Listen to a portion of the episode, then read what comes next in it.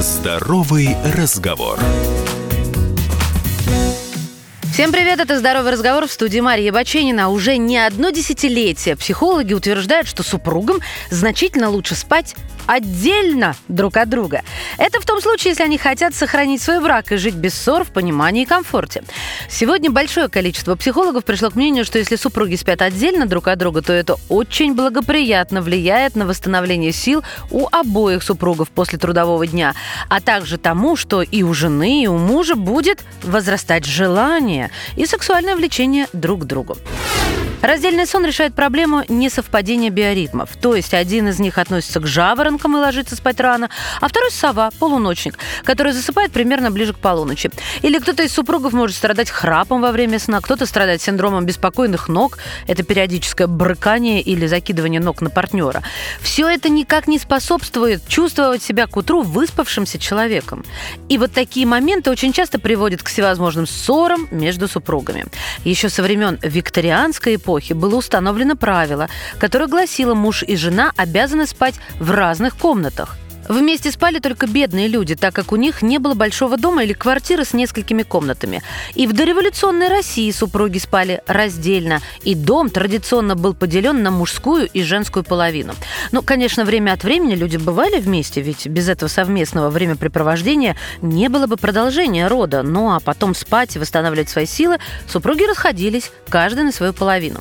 Говорят, именно от таких отношений в семье сохранялся интерес и влечение друг к другу. А вот совместный сон начал активно практиковаться повсеместно в период индустриализации.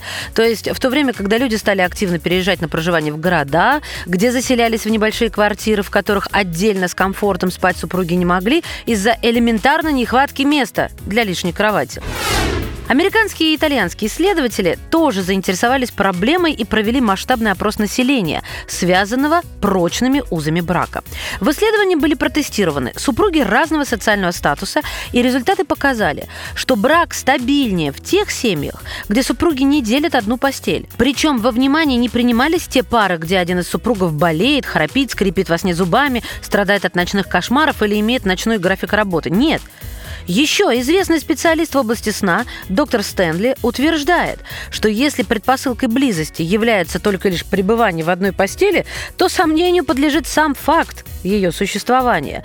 Но некоторые женщины воспринимают отказ мужчины спать с ними в одной постели как охлаждение чувств.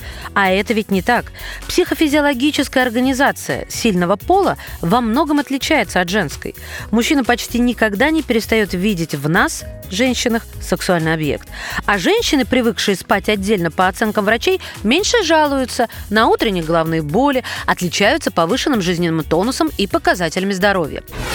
Так вот и приходим мы с вами к выводу. Совместный ночной сон супругов может привести к серьезным негативным последствиям. А именно, невысыпание становится хроническим, падает жизненная активность, появляется гормональный дисбаланс, плохое настроение, а также агрессия и раздражительность. Отсюда начинаются, причем без всякого повода, выяснение отношений, придирки, частые ссоры – и, как следствие, значительное уменьшение сексуального влечения.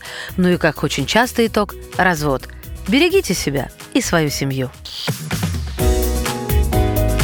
Здоровый разговор.